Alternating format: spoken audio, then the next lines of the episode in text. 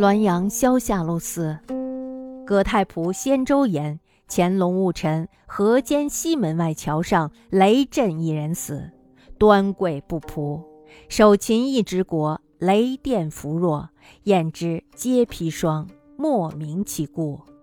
俄其妻闻信之，见之不哭，曰：“早知有此，恨其晚矣。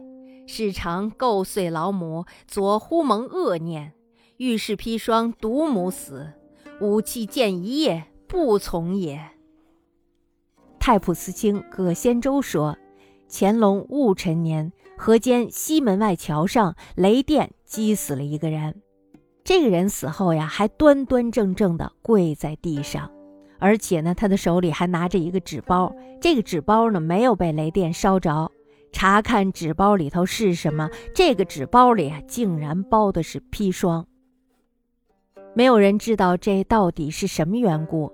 不过呢，一会儿他的妻子听到了消息就赶来了，见到了死者以后呢，也并没有哭泣，说：“早就知道有今天，只恨他死的晚了。